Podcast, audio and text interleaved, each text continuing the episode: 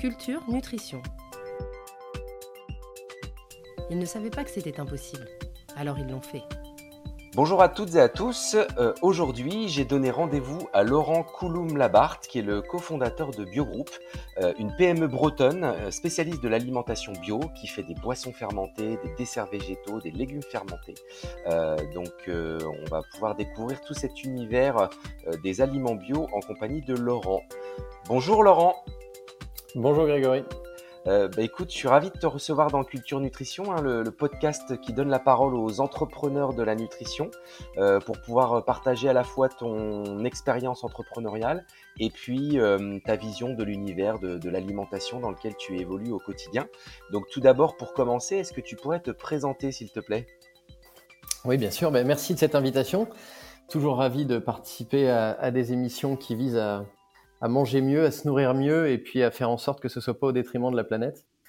Euh, j'ai 42 ans et j'ai commencé ma carrière aux États-Unis juste après avoir fait des études euh, pour découvrir ce grand marché, ce marché qu'on nous vantait comme étant le marché numéro un mondial. Et donc après euh, un début un peu atypique où j'ai fait des tonnes de petits boulots, de la peinture, la plonge, du service, j'ai finalement rejoint le monde de l'agroalimentaire en distribuant, euh, en travaillant pour un distributeur de, produits français à San Francisco. Et puis après, j'ai eu la chance de vivre une première aventure entrepreneuriale aux États-Unis. Dans quel euh, secteur? Dans le secteur de l'agro. D'accord, déjà? Déjà, oui. Et c'était dans le secteur des superfoods plus précisément. Donc euh, j'ai été connu pour être Monsieur Goji. On était la première société, euh, il y avant que ça existe en Europe d'ailleurs, à importer des bêtes Goji euh, de Chine, de Mongolie, du Tibet, et, à, expliquer l'intérêt de consommer ces baies qui sont très riches en antioxydants. Et donc c'était déjà une démarche dans laquelle, en se nourrissant, on évitait d'avoir à se complémenter en, en médicaments ou autres.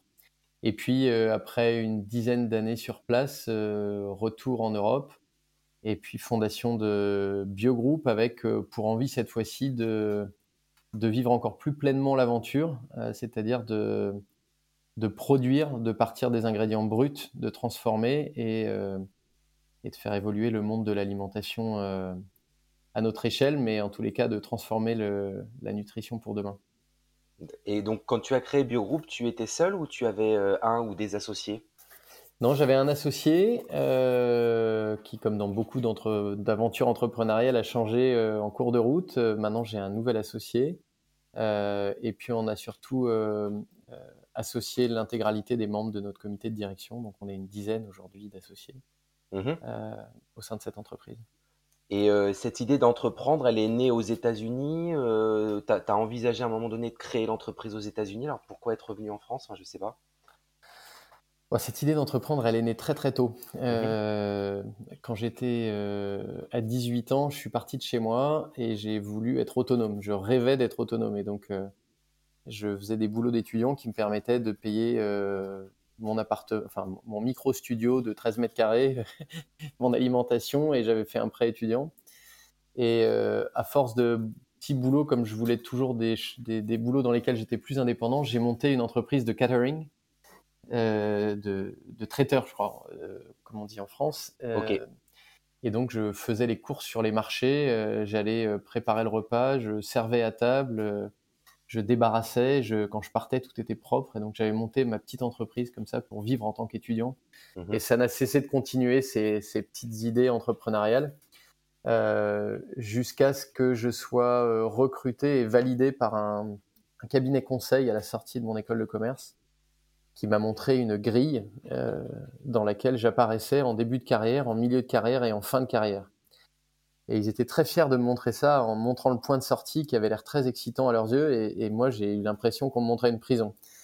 Et donc, au lieu de signer mon contrat ce jour-là, je suis parti euh, deux semaines après aux États-Unis euh, sans aucune idée de ce que j'allais y faire, mais en me disant euh, ça semble être plus entrepreneur là-bas. Et je, voilà, j'ai retenté une aventure là-bas.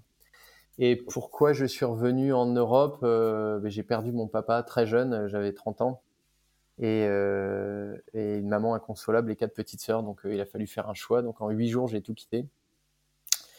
et voilà. Et puis c'était un bon moment d'avoir passé 10 ans aux États-Unis. C'était la bonne période. C'était une expérience pleine, mais il était temps de, de changer, de faire autre chose. Et pourquoi avoir choisi d'entreprendre spécifiquement dans le secteur de l'alimentation? C'est parce qu'il y avait un, euh, un, terrain familial dans ce, cet univers-là? Euh, C'était quoi la motivation pour le food? J'aimerais beaucoup dire qu'il y a eu ce terrain. Malheureusement, il y a eu le terrain inverse. J'ai une, une grand-mère qui avait neuf enfants et qui a découvert le micro-ondes et qui n'a cessé de me montrer les collections de recettes de micro-ondes dans lesquelles on pouvait cuire du rose beef, euh, des, des, poissons, du donc euh, non, non, il n'y avait pas du tout d'univers familial. Mais c'est venu, euh, en fait, quand j'ai découvert le... Moi, j'ai toujours aimé, euh, j'ai toujours aimé manger. Et quand j'ai découvert, c'est venu surtout aux États-Unis quand j'ai découvert des, des, tomates cœur de bœuf bio, alors qui n'ont pas forcément besoin d'être bio en France si on vise un tout petit producteur qu'on connaît, mais ça n'existe pas aux États-Unis. Et donc j'ai redécouvert le goût des, ingrédients. Et je suis parti, moi, vraiment des ingrédients. Euh, parce qu'étant jeune, j'ai pas vécu dans une famille où on cuisinait, euh, on s'alimentait, mais on cuisinait pas au sens plaisir du terme. Euh, et, et, en redécouvrant tous ces ingrédients qui avaient des goûts incroyables, je, ça m'a donné envie de, de, rester dans cet univers-là. D'accord. Et cette recherche de liberté là, qui a été un de tes moteurs pour entreprendre, la promesse est au rendez-vous quelques années après? Ouais, la promesse est, la, promesse est toujours au rendez-vous avec le stress et, avec le, bagage qui va avec. Mais non, non, c'est génial. On a l'impression, euh, et parfois c'est même un peu réel, qu'on peut, qu'on peut faire bouger les lignes sur, euh, sur tellement, de, tellement de sujets que, que ce soit euh, la manière dont on, dont, on fait, dont on anime son entreprise, la manière dont on choisit de la développer et puis les sujets qu'on décide de traiter. Oui, bon, on va justement, on va y revenir sur ta, ta vision de l'entreprise et de, de l'entrepreneuriat euh, un, peu plus tard. Euh, et euh, pour en savoir un peu plus sur Biogroup, est-ce que tu peux nous, nous donner plus d'informations sur le type de produit que vous fabriquez, quelques chiffres clés, etc. Oui. donc Biogroup, c'est la, mission de, Biogroup, c'est d'être des, militants de l'alimentation de demain. Donc c'est un, titre bien vaste, mais à notre modeste échelle, ça veut dire que on cherche à mettre sur le marché des produits qui vont euh, euh, contribuer à, ce que les hommes soient en meilleure santé, les hommes avec un grand H, et en tous les cas à pas abîmer leur santé. Et donc on a pris le parti de s'intéresser à l'alimentation vivante. Alors pour faire un, raccourci assez gros, hein, très très embaumé, mais euh, si on prend euh, l'après les 30 glorieuses, on a découvert la stérilisation, la pasteurisation à outrance, l'UHT. Et donc, en gros, on s'est mis à ingérer de la nourriture inerte dans notre corps. Mmh. Ou de la nourriture Pour des questions sanitaires. Pour des questions sanitaires, euh, de, des, questions démographiques, des questions d'après-guerre, il fallait nourrir tout le monde. Et, et on se rend compte aujourd'hui, plein d'études le montrent, mais c'est pas à toi qu'il faut que j'apprenne ça, que quand on, il vaut mieux manger une pomme euh, crue et croquer dedans avec la peau que de manger une compote de pomme qui a été pasteurisée à 180 degrés euh, ou à 100 degrés. Donc, euh, au-delà de, la tendance raw, crue, que j'ai découvert et, testé de nombreuses fois aux États-Unis, il y a une tendance qui me plaisait beaucoup plus, c'était cette tendance du vivant par notamment la fermentation. C'est-à-dire, c'est des, techniques ancestrales, mais qui sont pas forcément euh, qui, qui, qui n'avaient pas cette notion de culinarité au début, euh, que maintenant on peut, on peut y ajouter, et qui permettent non seulement d'avoir des aliments vivants, mais en plus de les sublimer. Je donne un exemple dans la lactofermentation. Donc, si on part sur la base, c'est la choucroute. Et eh ben, ça permet de prendre le chou, de déstructurer une partie des fibres et du coup d'ingérer le corps euh, ingère beaucoup plus facilement les vitamines et les minéraux qui sont contenus dans les légumes. Et c'est pareil si on fait de la lactofermentation de carottes et autres. Donc ça va au-delà de permettre de, manger des, produits vivants, ça permet de les sublimer et d'avoir une, euh, de se nourrir euh, beaucoup plus sainement. Et donc, D'où la spécialisation de Biogroup sur cette thématique de la fermentation. Exactement. Notre, notre cœur de métier, c'est la fermentation. Et donc, euh, il y, a plusieurs écoles. Il y a une école de dire on trouve un produit, puis on se concentre dessus et on fait rien d'autre. Euh, c'est peut-être un de mes défauts et traits de caractère. Je m'éparpille peut-être un peu, mais moi j'adorais l'idée d'avoir un laboratoire géant de la fermentation et de pouvoir explorer différentes pistes. Donc après avoir euh, introduit le kombucha avec succès, ça a été très dur au début, hein, avec un peu de recul quand on voit le nombre de marques de kombucha dans les magasins bio et qu'on voit qu'il y en a maintenant dans tous les supermarchés. On se dit que c'est facile, mais les 4-5 premières années, quand on parlait de kombucha et que ça devait être au rayon frais, puisque c'est un produit vivant, on était entre la saucisse de Francfort et le poulet de Brest. Donc, euh, c'était pas évident. Et puis, on se faisait déréférencer de partout. Et puis, le kombucha était moins bon qu'aujourd'hui. Euh, euh, donc, après avoir introduit ça avec difficulté, mais avec succès, on a continué à développer les boissons. Et donc, on s'est intéressé très rapidement. Une année, on a lancé un an après le kombucha, en 2010, le kéfir. Donc, le kéfir de fruits, qui est un kéfir sans lactose, puisque la base n'est pas le lait, mais un mélange de figues, de sucre et de citron, euh, qui est aussi une, boisson rafraîchissante euh, et naturellement pétillante, avec une fermentation plus courte. Et puis plus récemment, sur la partie boisson, on a lancé euh, de la ginger beer. Car la ginger beer, c'est une histoire rigolote. C'est né en Australie, et, enfin, c'est né en Angleterre et en Australie il y a 70 ans, où on broyait du gingembre en fin de saison quand il était plus très beau. Et puis on mettait de l'eau et du sucre et on obtenait une fermentation, alors euh, soit euh, spontanée, euh, comme on a avec le cidre, hein, c'est les levures qui sont contenues dans les pommes et dans la peau des pommes qui, lancent la fermentation, soit on y mettait du kéfir, soit du kombucha, enfin bon, et, on faisait fermenter tout ça. Et puis en 70 ans, on est passé de ça au Canada Dry. Ah oui, le fameux. Et donc on est passé de mettre des extraits de trucs, des extraits de gingembre, de l'eau, du sucre et puis de la gazéification. Et donc, euh, nous, ce projet de Ginger Beer, il est venu avec l'arrivée de mon associé qui s'appelle Christophe Descamps, qui, a, qui était précédemment chez Euralis et puis qui était dans des grandes maisons, euh, qui est un des, peut-être un des dix plus grands monsieur de la R&D en France, euh, et qui a fait un choix de carrière assez impressionnant en, en, divisant son salaire par deux pour venir nous rejoindre et pour vivre une aventure entrepreneuriale et engagée pleinement. Et donc, ils voyaient tous ces drèches de gingembre euh, qu'on mettait dans un compost qui va chez un agriculteur et qui permettent de faire du lombricompost. Donc, même si la démarche était là, ils disent mais c'est trop dommage. Et donc, on a pris les drèches de gingembre que l'on on presse déjà du gingembre pour mettre dans le kombucha, en fait. Ah oui, pour les autres boissons. Donc, vous avez valorisé un coproduit, enfin, ce qu'on appelle de Exactement. On a remis du sucre dedans et de l'eau, et euh, même si assez rapidement, on n'avait plus assez de drèches, mais quand ça marche bien, c'est le, sujet du coproduit. Et voilà, on a lancé la ginger beer euh, et c'est un, produit qui marche très très bien en ce moment. Et mm. puis dès les premières années, euh, je me suis intéressé aux desserts végétaux. J'ai un ami qui m'a envoyé d'Australie en 2012 le tout premier dessert végétal à base de coco. C'est une marque qui s'appelait Koyo qui avait lancé ça très très en amont de tout le monde. Et comme j'avais un, gros réseau de, gens que j'avais rencontrés via les États-Unis, on s'envoie des échantillons, des produits, des photos. Et euh, je trouvais ça très intéressant, l'idée d'avoir une alternative au soja et de pouvoir proposer euh, euh, une alternative au yaourt qui soit plus appétante, un peu plus, un peu plus gourmande et qui pourrait être une porte d'entrée quelque part vers une alimentation plus végétale. Nous, notre credo n'est pas d'être des producteurs pour les véganes. Si je prends un extrême, hein, et loin de moi l'idée de critiquer les véganes, mais euh, si on prend l'image que, ça peut véhiculer, mais plutôt de militer pour qu'on revégétalise notre alimentation et de dire on n'a pas besoin de manger un yaourt au de vache tous les soirs pendant 7 jours, chaque semaine comme on nous l'a enseigné, mais si la moitié de la semaine on mange des yaourts végétaux, bah c'est très bien aussi. Donc c'est une façon de démocratiser l'alimentation végétale, quoi, sans tomber dans la niche de, des gens qui ne mangent que ça. C'est ça. Mm. Sauf qu'il manquait deux choses à notre goût, il manquait deux choses pour euh, démocratiser l'alimentation végétale et, notamment ce segment de l'ultra frais. C'était le goût.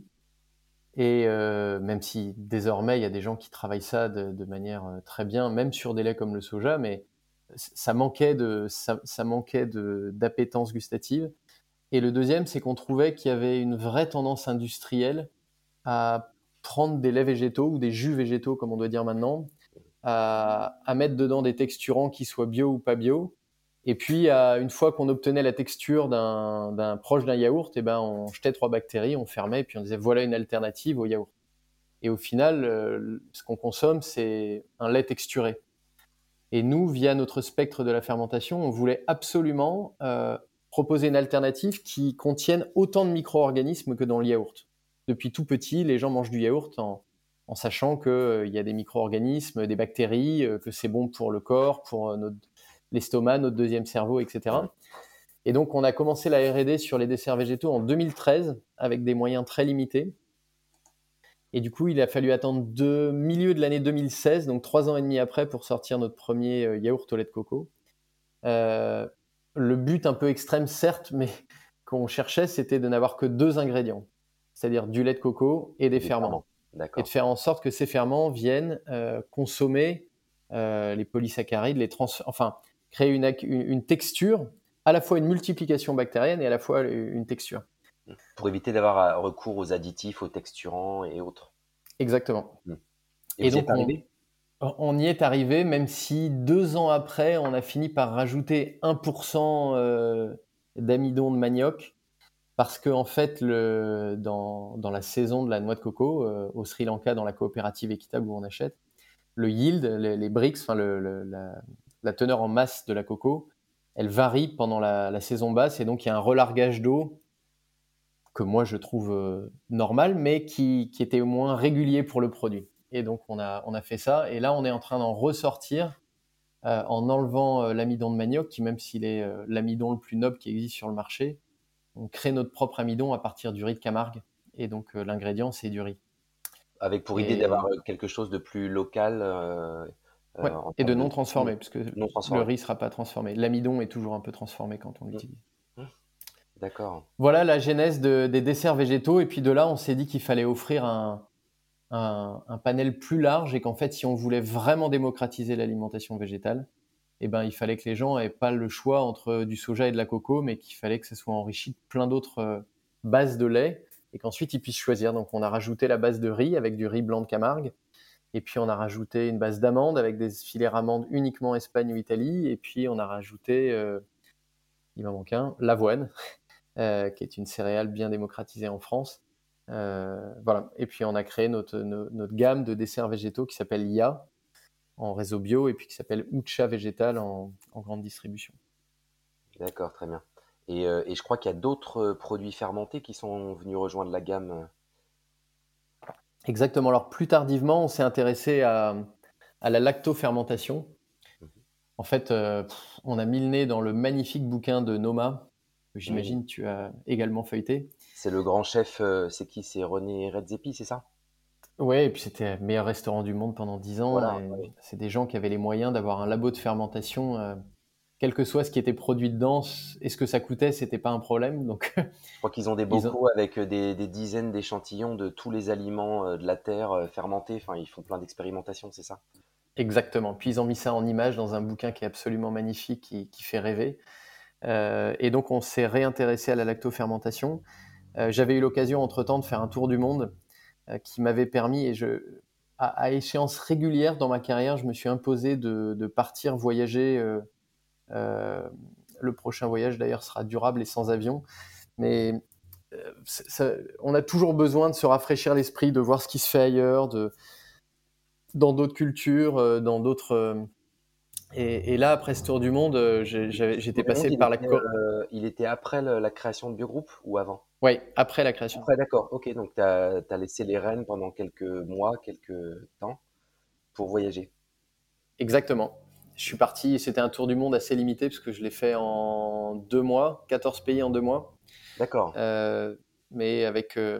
enfin, c'est très, très tourné autour de l'alimentation. J'ai visité des magasins pendant deux mois, euh, des coopératives, euh, des fabricants, c'était en famille et c'était merveilleux. Et quand, quand on est revenu, du coup, on a eu le, la joie de, de, passer par la Corée du Sud et par le Japon. Et donc, ça nous a permis d'avoir un, de, découvrir le kimchi et les autres produits lacto-fermentés. Kimchi, qui est le euh, chou fermenté de, de Corée du Sud, hein, c'est ça? Exactement, et qui est la base de leur alimentation. C'est-à-dire que comme nous, on met le pain sur la table, ils mettent ça. Et donc ça, ça a été un, bon, ça a été génial. Et donc là, après ça, on s'est intéressé à la lactofermentation en travaillant euh, main dans la main avec un choucroutier qui était choucroutier de père en fils depuis cinq générations. Donc ça s'invente pas quand on a de l'expérience comme ça. Donc c'est des on a appris... en Alsace ou? Exactement, à Krautergersheim. Donc ah littéralement la traduction, c'est la ville du chou. Donc on peut ah pas faire mieux. Faire mieux là. et leur usine est au milieu d'un champ de choux. Donc c'est c'était c'était un univers, génial et donc on a commencé à diversifier au-delà de la choucroute, à faire des mélanges de carottes gingembre, de kimchi, des kimchi à la française avec des ingrédients locaux et, voilà. C'est une, une, gamme qu'on a explorée beaucoup plus récemment et sur laquelle on est encore en train de phosphorer pour travailler, pourquoi pas sur d'autres extensions comme des ketchup lacto-fermentés, tout un univers de sauces qui peut être très intéressant également. Mmh voilà, qui peut permettre, par le ketchup, c'est un bon exemple, au lieu d'avoir, d'avoir, d'ingérer une quantité de sel et de sucre astronomique, ça peut permettre d'avoir un goût tout aussi marquant avec euh, des bénéfices santé induits assez géniaux. Ouais, c'est ça. Ouais, parce que la fermentation euh, développe des arômes, etc. Euh, naturellement. Exactement. Ok, bon bah super intéressant la, gamme de produits. et en termes de chiffres clés sur l'entreprise, combien vous êtes, c'est quoi à peu près la taille de chiffre d'affaires, etc. Alors aujourd'hui, on est, on vient de passer, je crois le mois dernier, le cap des 50 salariés. Avec joie. Euh, et euh, on est réparti, donc on, a, on intègre toute la fabrication. Donc on reçoit des matières premières brutes comme du sucre, du thé, euh, un certain nombre de matières premières. Et on a le fait que l'on fasse de la fermentation et du vivant nous a donné comme contrainte d'avoir des, des sites différents et espacés pour éviter les contaminations croisées. Mmh euh, et on a appris de nos erreurs. Hein. J'ai commencé à faire euh, les yaourts dans l'usine de kombucha et chaque palette, euh, les pots gonflaient, chargés de levure. Donc aujourd'hui, on a un site principal qui traite des boissons et qui est un site assez mature, qui fait 2500 mètres carrés par 12 mètres de haut, donc est un site industriel assez mature, dans lequel on a gardé un savoir-faire assez intéressant, c'est que l'on n'a pas changé la taille de nos cuves depuis 7 ans. Donc nos salles de fermentation sont restées à l'identique. On a juste multiplié le nombre de cuves. Et à l'inverse, euh, on a automatisé le plus possible tout ce qui était embouteillage et transfert euh, euh, pour éviter un travail répétitif et pour être très efficace là-dessus. Et puis sur les desserts végétaux qui ont été lancés plus récemment, il y a 4 ans, on a des sites qui font entre 3 et 400 mètres carrés, deux sites différents, un qui traite que de la coco et puis l'autre qui traite les autres euh, les autres produits.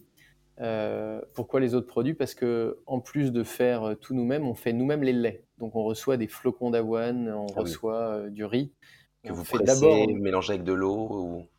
Exactement. Mmh. Et, ça c'est assez unique comme savoir-faire.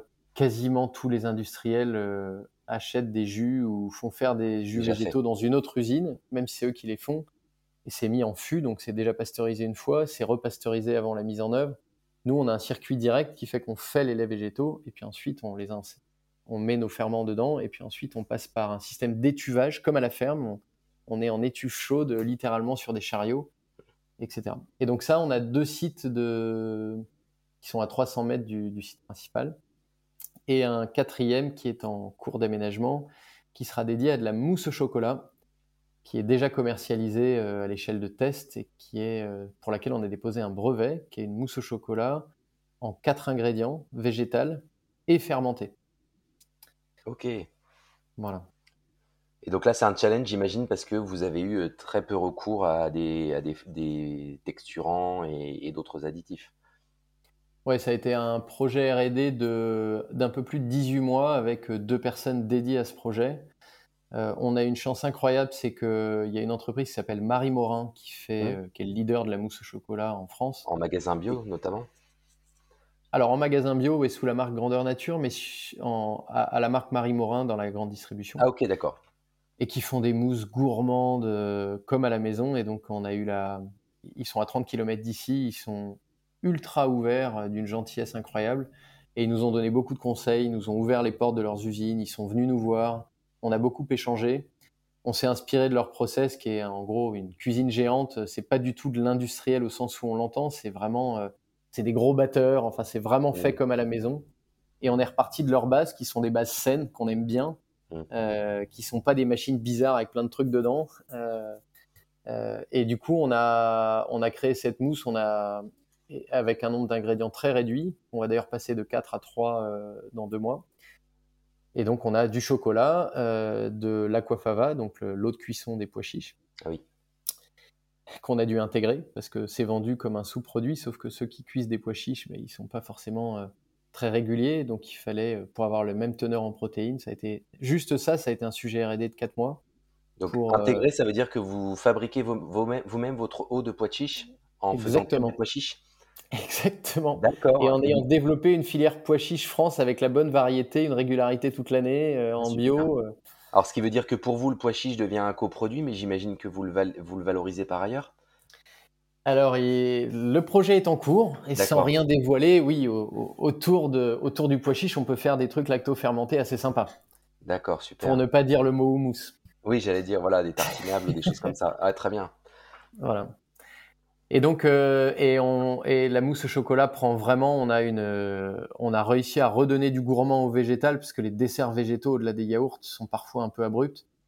Et là, on a vraiment quelque chose de très gourmand, même s'il y a une pointe d'acidité qu'on sent liée à la fermentation. Et les ventes se développant fortement, euh, on va développer un site dédié à la mousse au chocolat. Très bien. Toujours sur, euh, parce qu'on ne l'a pas précisé, mais vous êtes basé en Bretagne à Erquy, si je dis pas de bêtises. Euh, toujours au même endroit. Toujours à Erquy, ouais. donc Erquy, c'est une commune de 4000 habitants dans les Côtes d'Armor entre euh, Saint-Malo et Saint-Brieuc. Alors pourquoi? Toi, tu as des racines là-bas? Qu'est-ce qui vous a fait poser les valises euh, à cet endroit-là précisément? Ouais, moi j'ai déménagé 21 fois et euh, j'ai toujours été en, depuis trois générations du côté de ma maman. Ils allaient en vacances à Erquy. C'était une famille assez modeste euh, qui, qui, venait prendre le bon air à cet endroit-là. Et moi, je suis tombé amoureux de cet endroit. J'ai eu la chance de visiter une cinquantaine de pays dans le monde quand j'étais spécialisé dans le sourcing, notamment via les visites de coopératives. Et euh, j'ai jamais trouvé mieux que cet endroit. Et donc, euh, quand il a fallu intégrer la production et choisir où est-ce qu'on allait construire une usine, je me suis dit ça doit être à Erquy. Voilà. Puis désormais, c'est à deux heures en direct en TGV de Paris, en train direct. Euh, et, on y est très bien. C'est un berceau de l'agroalimentaire, euh, comme tu le sais, et donc on, a, de belles ressources.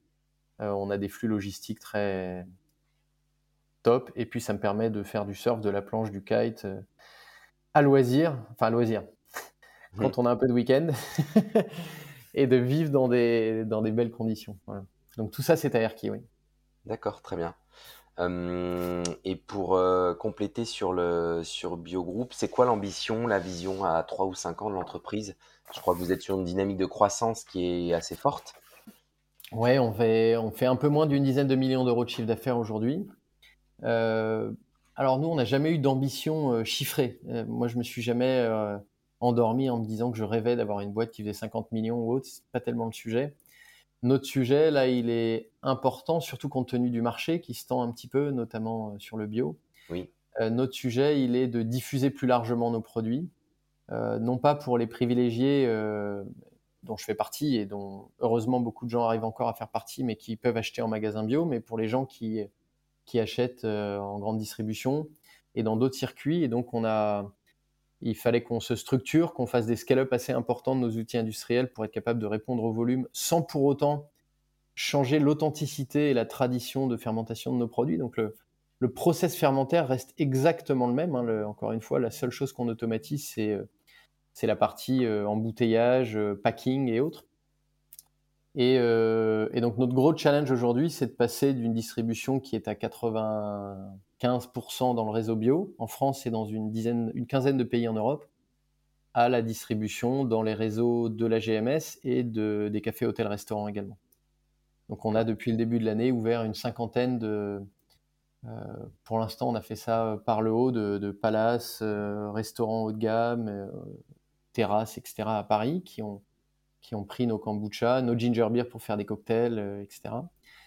Et puis, euh, en, grande distribution, on est rentré chez Monoprix euh, depuis un an avec un, succès croissant. On est en test chez Franprix et puis on est, euh, on est en train de rentrer dans deux grosses enseignes nationales également. Mmh.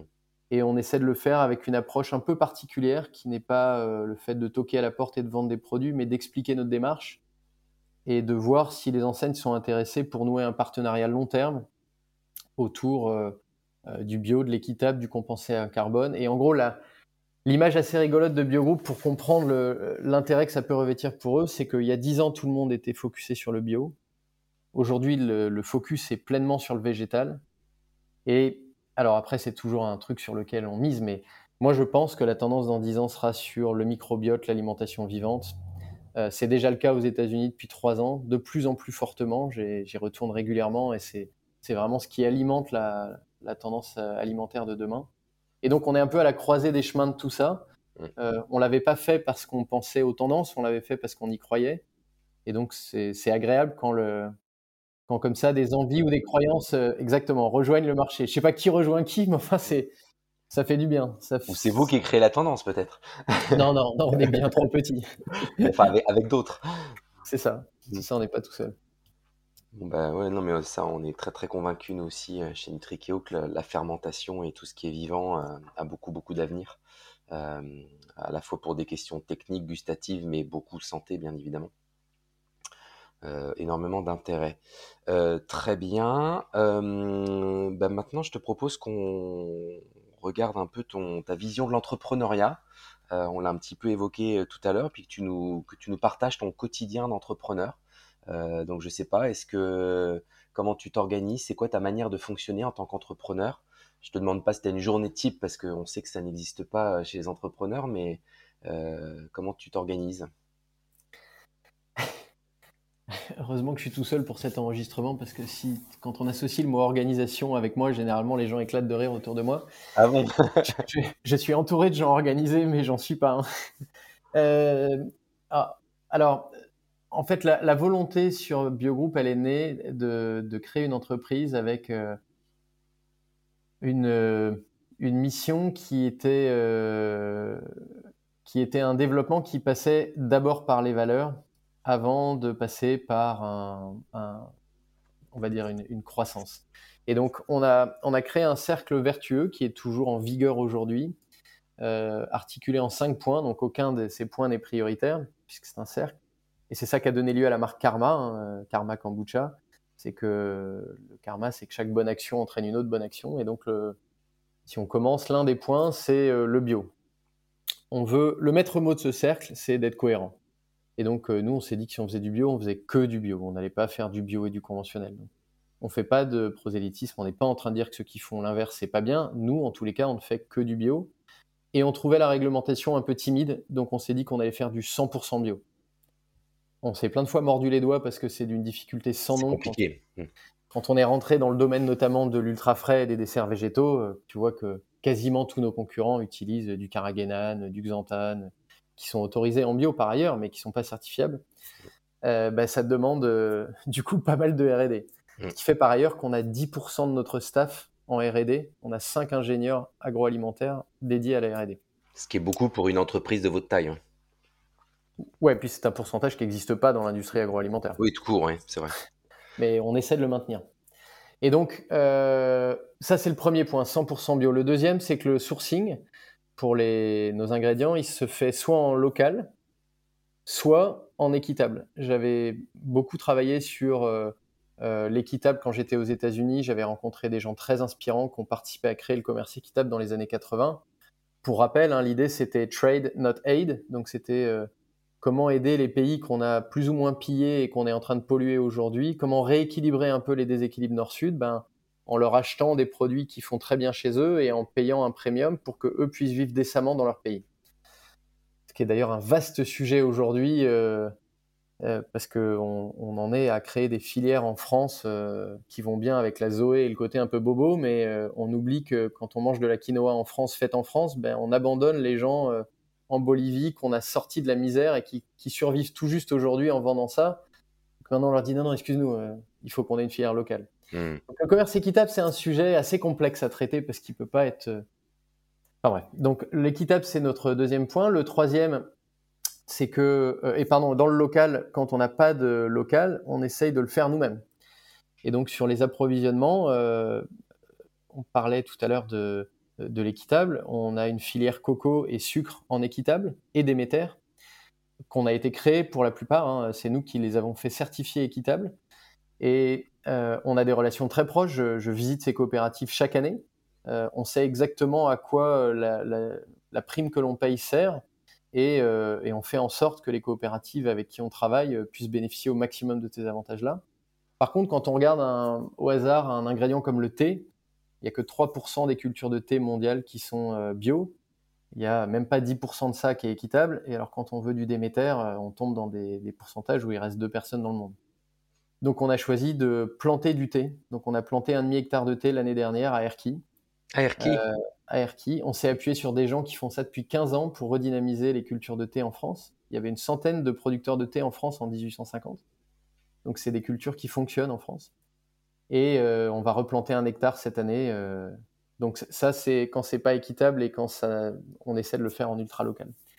Ensuite, on a notre implication dans la cité, parce qu'on reproche souvent aux gens qui font du commerce équitable de s'occuper des gens à 10 000 km, mais, mais pas de regarder localement. Et donc, pour ça, nous, on a choisi dès le début le, sujet du travail des personnes en situation de handicap. Et donc, depuis euh, ben, le tout début, on a des, des, personnes qui viennent sans accompagnateur parce qu'on se forme auprès euh, de leurs accompagnateurs pour les recevoir. Et donc, ils viennent en totale autonomie. Et au lieu de couper des cure-dents dans les AT, euh, ils viennent chez nous, travailler en entreprise chaque jour. Et donc, ça libère des places en ESAT. Et il faut, puisqu'il y a des nombreuses personnes qui sont dans, un, dans une misère la plus totale en, attend, en restant chez eux, en attendant leur place en ESAT. Donc ça, c'est notre, notre point d'implication dans la cité. Et puis ensuite, on a la compensation carbone, qui est un vaste sujet aussi. Donc, euh, mmh. depuis 10 ans, on, a, on fait des bilans carbone à échéance régulière, tous les 2-3 ans, 4 ans. On se fixe des objectifs de réduction. Et puis, euh, on compense une partie de nos émissions résiduelles. Alors, jusqu'à il y a un an, on compensait dans les coopératives équitables dans lesquelles on achetait les produits. C'est mon ami Tristan Lecomte qui avait fondé Alter Eco en France, qui a fondé Pure Projet après, qui est une très belle boîte de, de reforestation. Qui de plante des arbres, hein, c'est ça essentiellement. Exactement, ouais.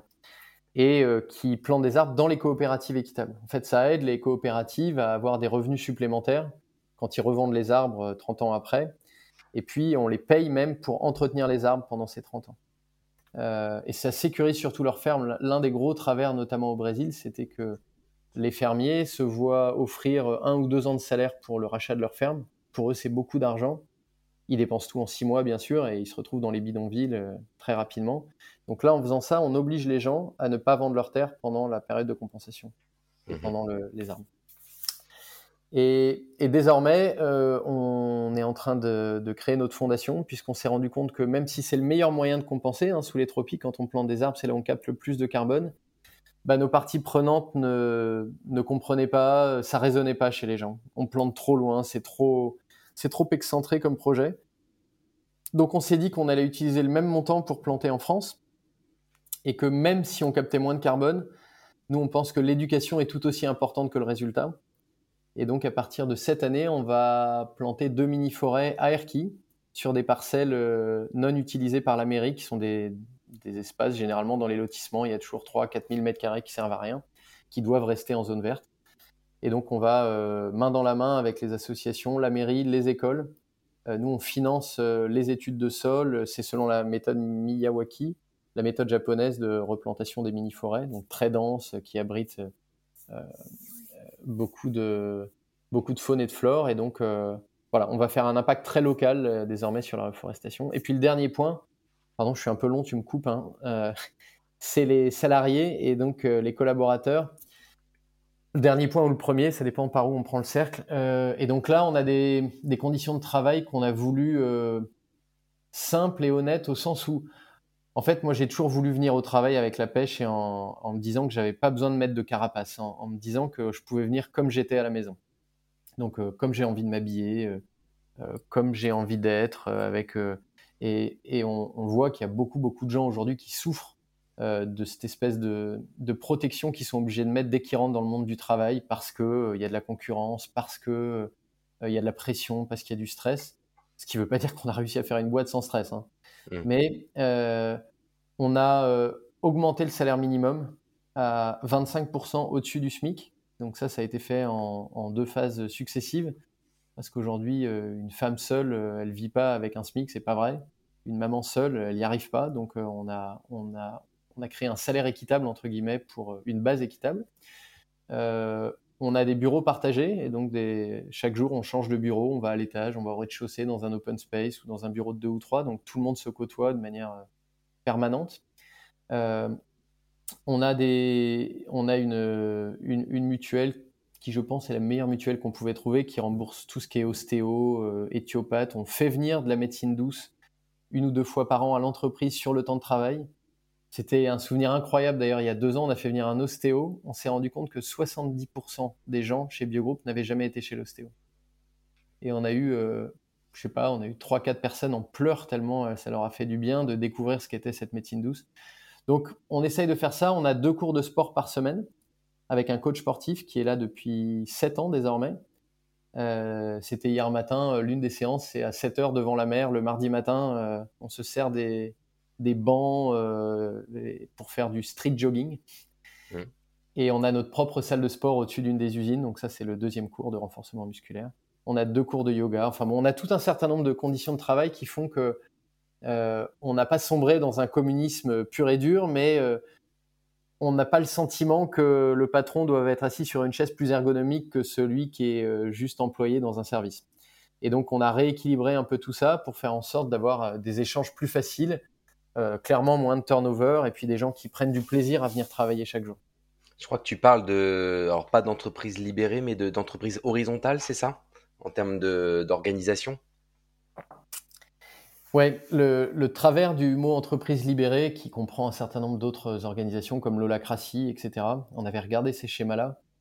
Mais j'ai toujours été euh, très méfiant des, de ceux qui prônent qu'il faut renverser un système pour en mettre un autre en place. Et l'holacratie est un système assez rigide, par exemple. Euh, pour mettre l'holacratie en place dans une boîte de notre taille, ça coûte 100 000 euros, ça prend un an et il y a un certain nombre de règles qu'il faut respecter. Et je pense que euh, ces systèmes-là euh, présentent des dangers s'ils sont présentés à tout le monde de la même façon, parce que qu'on soit une entreprise urbaine à Paris ou une entreprise en province, qu'on fasse du service ou qu'on fasse de la production, c'est pas du tout, du tout les mêmes attentes, les mêmes contraintes, et, et on peut pas, on peut pas adapter ces systèmes de la même manière. Donc nous, on n'a pas de modèle, on est en perpétuelle évolution. Il y a des choses qui sont dures, je te parlais des bureaux partagés. Euh, j'en parle très librement maintenant, mais jusqu'à il y a encore un an ou deux, et ça faisait quatre ans qu'ils étaient en place, euh, c'est très complexe. Euh, les gens n'ont pas leurs habitudes. tu n'as pas un tiroir à côté de ton bureau avec tes affaires. Tu dois aller dans un casier qui est déporté. Quand tu as besoin de te concentrer, c'est compliqué. Enfin, ça, demande, vraiment des efforts pour arriver à mettre en place ce type de système. Et donc, nous, on essaye de faire émerger euh, le meilleur de chacun. Donc euh, oui, on peut parler d'horizontalité. On a un, codir par exemple, on est une dizaine de personnes. Aujourd'hui, on lance plus un produit s'il répond pas à deux questions est-ce que c'est bon pour la planète et est-ce que c'est bon pour les hommes? Et depuis qu'on fait ça, bah, il y a un certain nombre de produits que même moi je poussais qui passent plus, tu vois, parce que c'est des vastes questions et, euh, et on veut que ça soit une réponse unanime avant de lancer un produit. Par exemple, quel produit vous n'avez pas lancé parce qu'il n'a pas passé ce filtre? Ah, c'est pas un produit, c'est une catégorie de produits, c'est les boissons à faible taux alcoolique. La, ginger ah beer, par exemple, aujourd'hui, on en fait une sans alcool, mais on maîtrise la fermentation d'une ginger beer alcoolisée. Et donc, euh, c'est ce qu'on appelle les seltzer, non? C'est cette catégorie-là? Ouais, alors le seltzer, c'est un peu en train de s'écrouler, mais c'est cette catégorie de low alcool, ouais, c'est-à-dire du fait qu'il faut boire, euh, bah, il faut baisser de toute façon la quantité d'alcool qu'on ingère, que ce soit en taux ou en quantité d'ailleurs. Mais bon, donc moi j'étais un fervent défenseur de la consommation de, des boissons à faible taux alcoolique parce que elles constituent une bonne alternative au, fort taux alcoolique.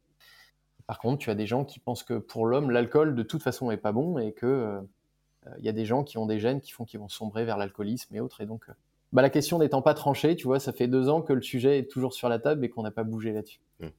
Et c'est intéressant parce que pour la, pour la planète, euh, bah, c'est plutôt bien. C'est même avec avec des coproduits, tu peux faire de l'alcool, donc il y a des sujets très intéressants écologiquement.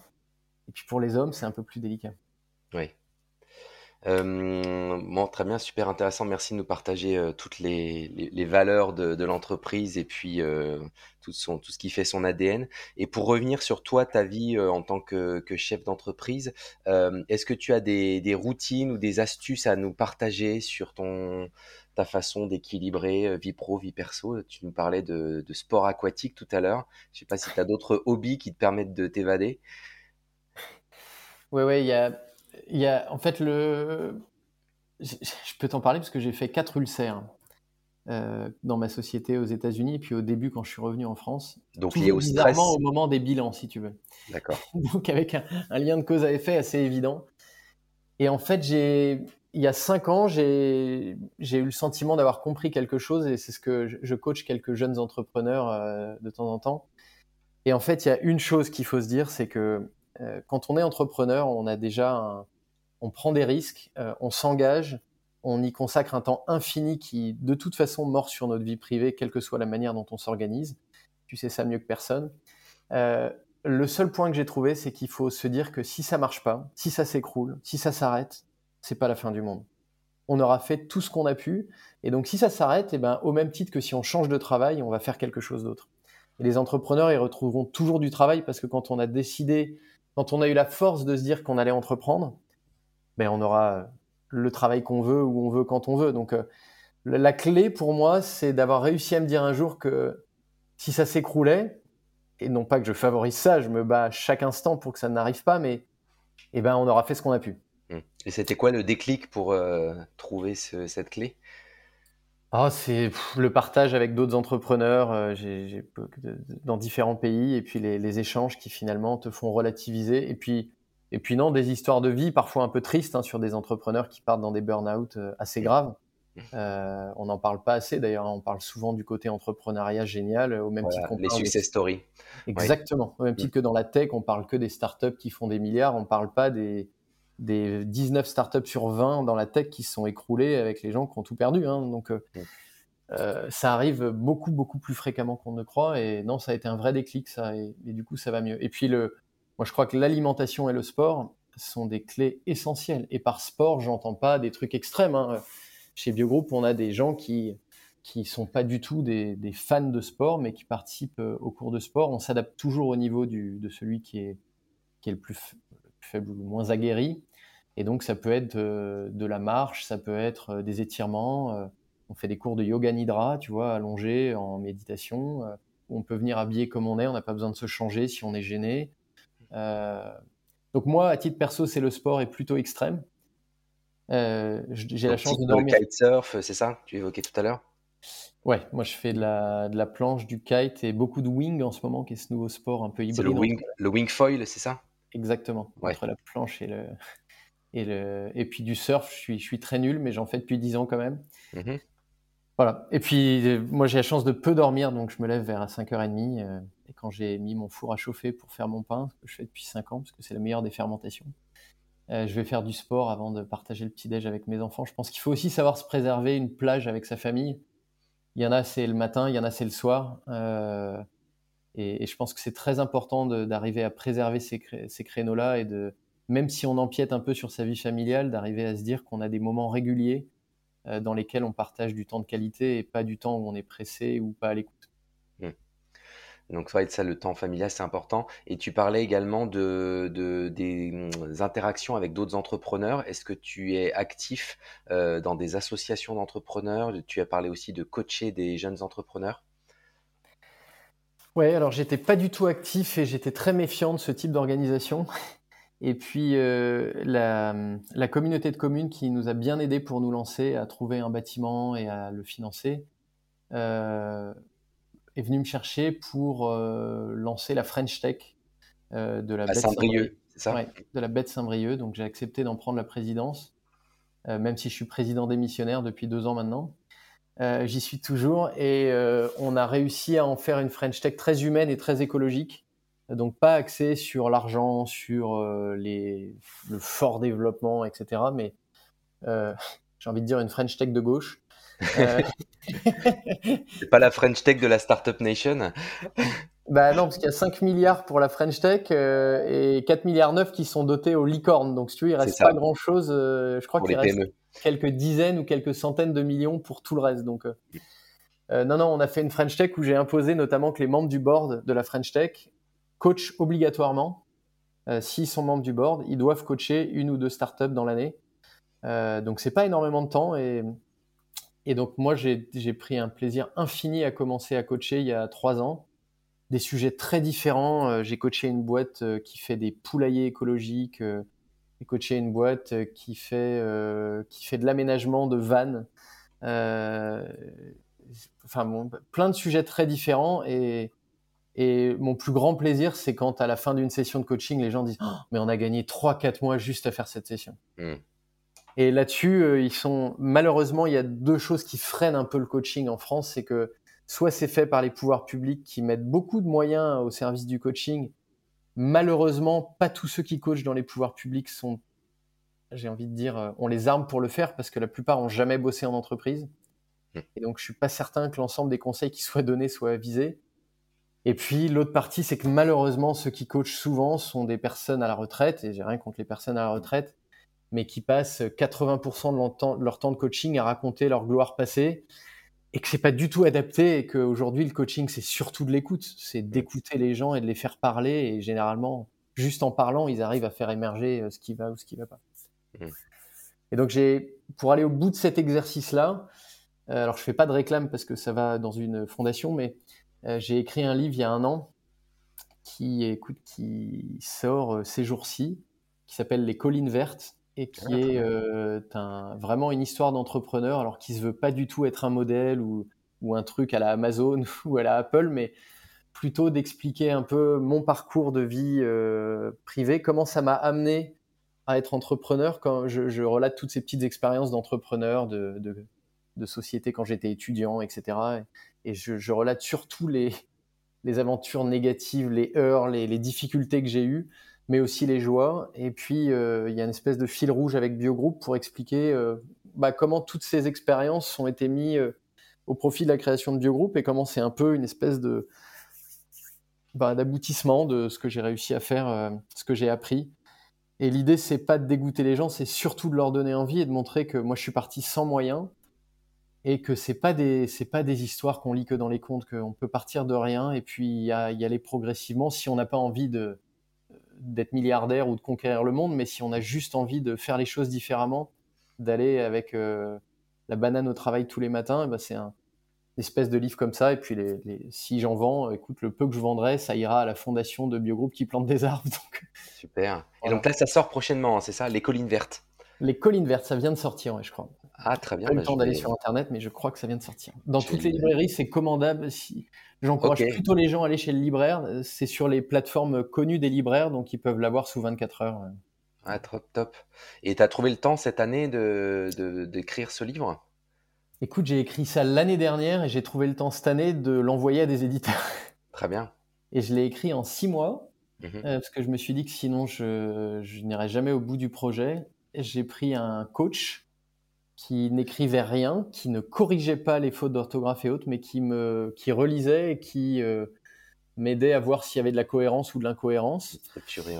Et donc euh, j'ai passé euh, six mois, j'écrivais une, ouais, une quinzaine d'heures par week-end, donc c'était quand même assez dense. À la fin, ma femme m'a dit, écoute, c'est le bouquin ou nous.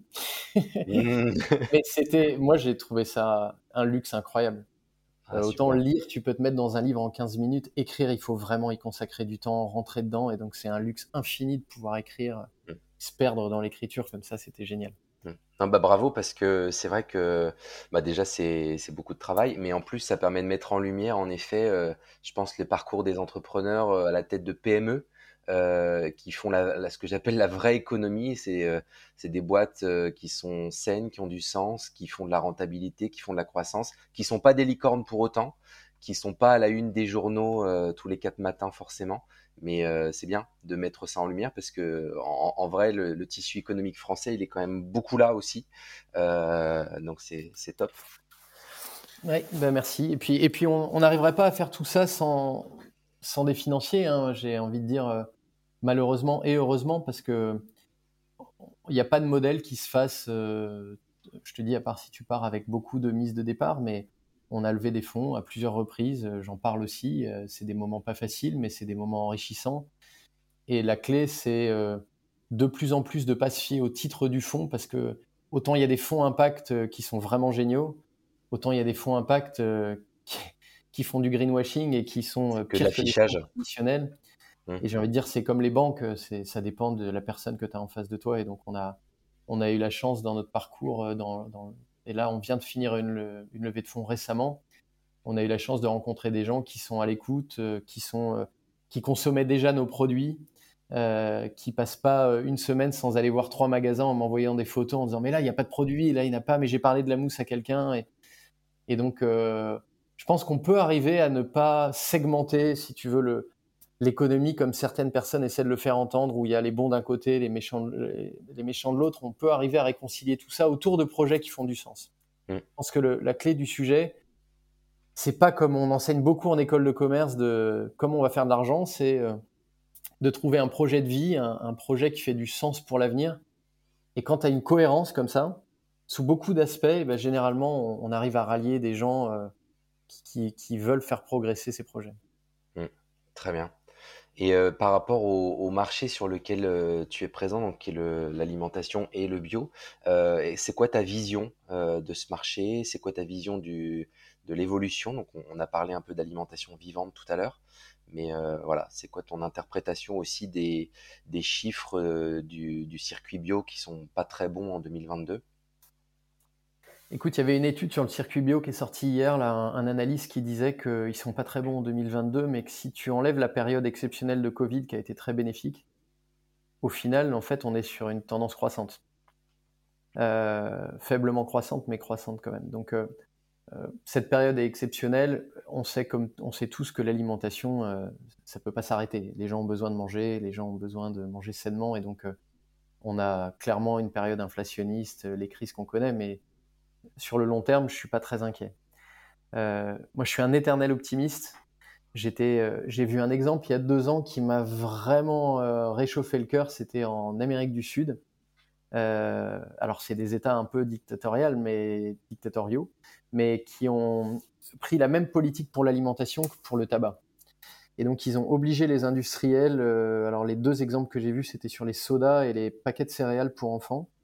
Tu as une mention grise, exactement comme sur les paquets de cigarettes, qui dit attention, consommer du gras et du sucre nuit à la santé.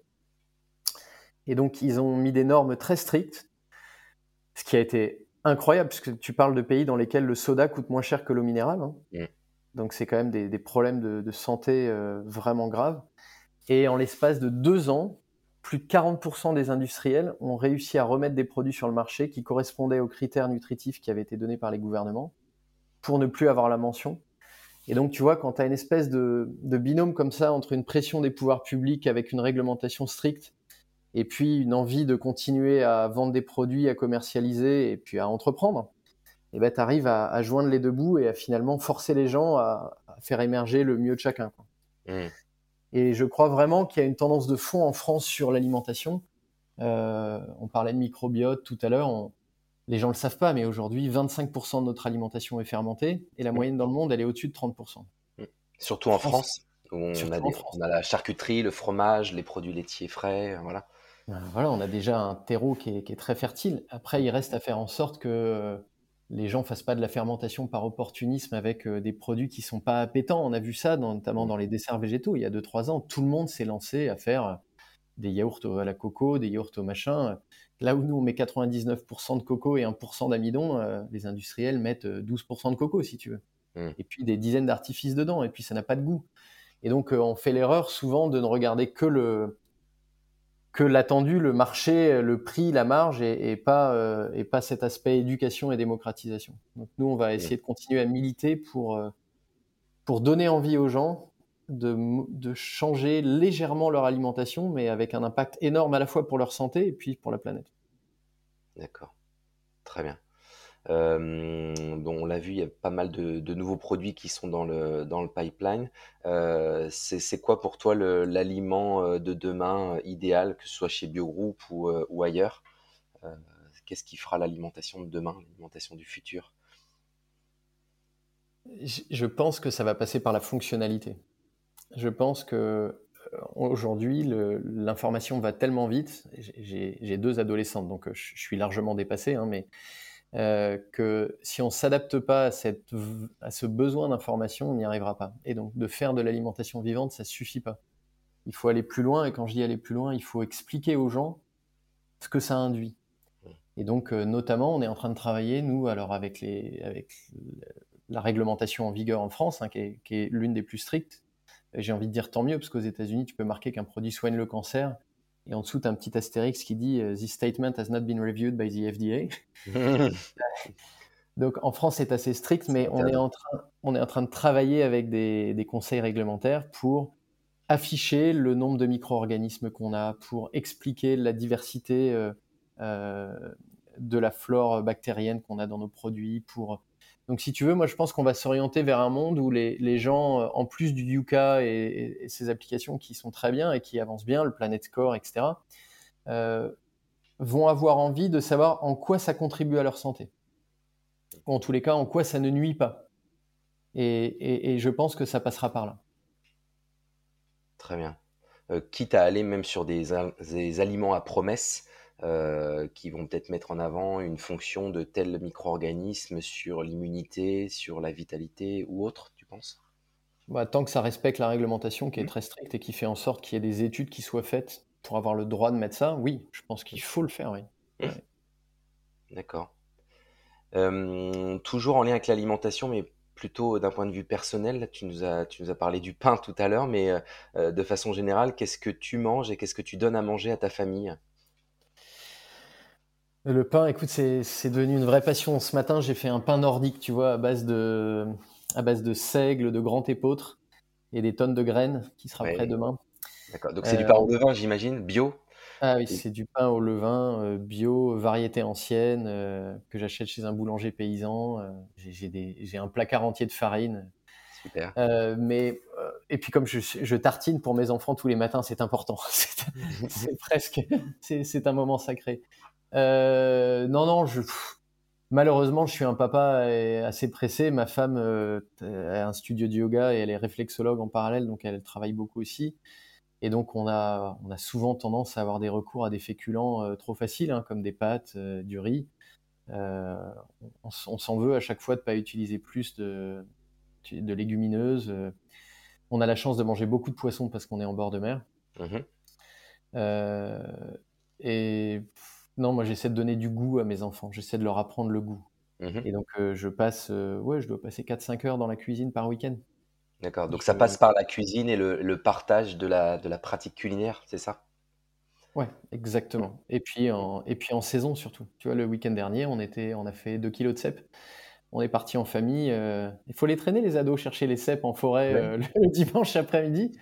Mais tu vois, je prends le soin de faire une omelette bien baveuse, euh, avec un peu de gourmandise, avec un peu d'huile de truffe, euh, et puis on déguste ça en famille et tout le monde comprend l'intérêt d'avoir été chercher les champignons. On fait la même chose au moment des confitures de mûres. Je pense qu'il y a, quand on vit au rythme des saisons comme ça, on arrive à trouver des choses tellement gourmandes, les châtaignes au coin du feu. Les... Ça crée plein de moments de convivialité. Mhm. Et euh, je pense qu'autour de l'alimentation et de la nutrition, on peut trouver des, des moments de rassemblement qui sont, qui sont essentiels à mon avis. Oui, qui sont encore très forts en France et qu'il faut absolument conserver, puisque toute cette dimension conviviale de l'alimentation, c'est un, des remparts contre la malbouffe. Exactement. Euh, hyper important, bien sûr. Euh, euh, sinon, j'avais deux questions que, que j'ai l'habitude de poser à mes invités. la première, c'est comment tu te maintiens en veille sur le secteur de la nutrition, de l'alimentation? Tu l'as un peu abordé tout à l'heure avec les voyages. Est-ce qu'il y a d'autres sources d'inspiration que tu utilises? Euh, alors, je, suis pas très bon euh, et pas très assidu à lire euh, des newsletters, des blogs, des machins comme ça. J'essaie de m'échapper des écrans dès que je peux. Du coup, le, moyen que j'ai développé, c'est que aux États-Unis, la, principale caractéristique de ma fonction dans l'entreprise, c'était le sourcing. Et donc, je passais. alors, c'est indécent de le dire maintenant parce qu'on n'avait pas cette conscience-là à l'époque, mais je volais 250 000 miles par an et j'étais chaque mois dans deux pays différents. Et donc j'ai noué des contacts assez forts avec des coopératives, avec des gens qui travaillent dans l'agro, avec euh, euh, et, j'ai beaucoup d'échanges par mail. Euh, on s'envoie beaucoup de photos de rayons, on s'envoie beaucoup de et généralement quand je reçois des informations de cette nature, je, je vais faire des recherches à ce moment-là sur internet et là je tombe sur des blogs, sur des gens qui l'ont travaillé. Et la manière dont on fonctionne avec mon associé, qui est tout aussi passionné, voire plus que moi de cuisine, c'est d'ailleurs assez dangereux parce qu'il faut faire de plus en plus de sport pour pas prendre de bide. Mais c'est de, c'est qu'on fait toujours une période d'incubation euh, sur notre temps libre pendant nos week-ends sur des, des produits, des projets qu'on découvre, qu'on se fait goûter. Et puis quand on sent qu'il y a un potentiel, ensuite on intègre ça dans notre service R&D on essaye d'avoir une dizaine de projets par an. On en retient généralement un, deux ou trois, et puis on en sort un, on va dire. D'accord. Et donc, donc la veille passe plutôt par là. Et lui est plutôt quelqu'un de, de très organisé. C'est une personne qui va lire les modes d'emploi, tu vois. Donc c'est quelque chose qui m'a toujours beaucoup impressionné. Et donc il est très très au fait. Il a un réseau incroyable dans tout ce qui est R&D. Et donc avec nos deux, ces deux facettes-là, on arrive à, couvrir pas mal de veilles euh, sur l'agroalimentaire. Très bien. Tu évoquais tout à l'heure euh, comme source d'inspiration le, livre de Noma sur la fermentation. Est-ce qu'il y a d'autres livres comme ça sur l'alimentation qui t'ont marqué? Écoute, il y a un livre qui vient de me marquer que j'ai lu la semaine dernière sur le pain, pour rester dans le même sujet, euh, qui, est un, une dame qui est probablement la plus grande expertise euh, dans ce domaine-là que j'ai connu et qui a, réussi à faire un livre très, très, très facile sur le, sur le pain en expliquant à la fois la fabrication du levain, en expliquant euh, les différents ingrédients. Et, et, c'est un livre que tout le monde peut lire et qui n'est pas un livre technique, mais qui regorge d'informations techniques. Et donc cette dame, elle s'appelle Marlène Fioro. D'accord. Et elle a sorti un livre, je crois que ça s'appelle Le Pain, je ne sais plus exactement quel est le titre, et elle l'a déjà, déjà vendu à plus de 5000 exemplaires. Et c'est des belles images, tu vois, c'est comme on sait faire maintenant, c'est pas des livres, euh, des livres scolaires qu'on avait mmh. il y a 30 ans, c'est, c'est les images te donnent envie de croquer dedans, et c'est des méthodes simples, et, et c'est extrêmement ludique. Voilà. D'accord. Bah, merci pour le, pour le partage. On, mettra le lien euh, dans le podcast. Euh, et pour finir, la dernière question, euh, on a une devise qu'on aime bien chez Nutrikeo, c'est ils ne savaient pas que c'était impossible, alors ils l'ont fait. Et toi, tu pensais que c'était impossible et pourtant tu l'as fait. Qu'est-ce que c'est? Waouh. Je...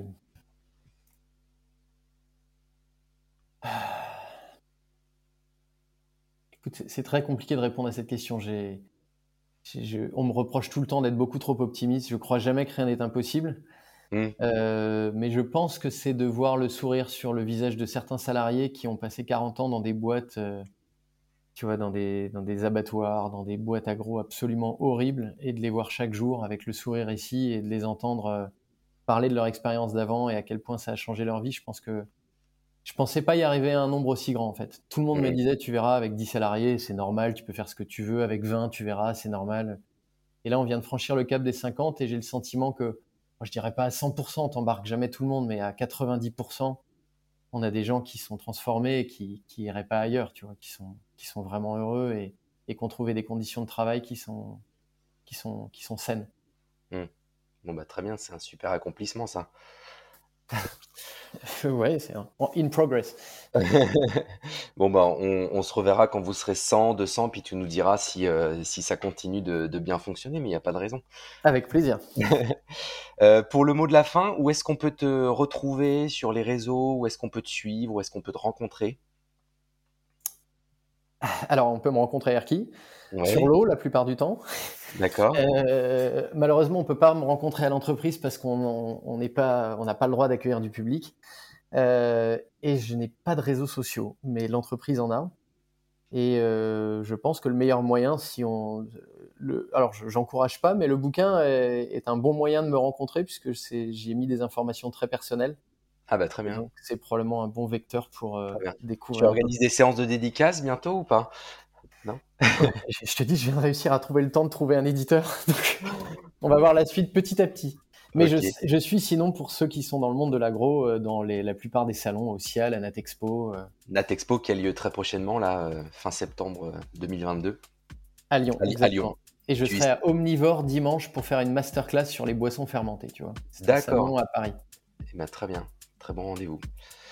Écoute Laurent, euh, on arrive à la fin de cette discussion. Je te remercie vraiment beaucoup pour euh, tout ton temps, pour euh, nous avoir donné énormément d'informations sur la culture de Biogroup qui donne énormément envie, nous, nous, avoir donné envie de refaire du pain et puis de, découvrir tout cet univers de l'alimentation bio et vivante. Et puis, bah, du coup, j'ai hâte de lire ton livre pour en savoir encore plus sur ton expérience entrepreneuriale, même si tu nous as déjà partagé pas mal de choses. Donc vraiment, merci beaucoup à toi pour ce temps-là. Merci Grégory, merci de faire vivre euh, comme ça, de susciter de l'envie autour de l'entrepreneuriat et de la nutrition, c'est hyper important. Ouais, ouais, tout à fait. Euh, mais du coup, euh, je remercie également tous les, auditeurs qui nous ont écoutés jusqu'ici et je vous donne juste quelques détails avant de vous quitter. Pour retrouver toutes les infos sur le podcast et sur cet épisode, ça se passe sur le média Culture Nutrition, qui est également un média d'information, ainsi que sur toutes les bonnes plateformes de streaming audio. Et si d'ailleurs cet épisode vous a plu, vous pouvez le retrouver entre autres sur Apple Podcast et n'hésitez pas à mettre 5 étoiles pour le faire connaître et pour le rendre de plus en plus visible. Merci à tous, à très bientôt pour de nouvelles découvertes et de nouvelles discussions avec les entrepreneurs de la nutrition.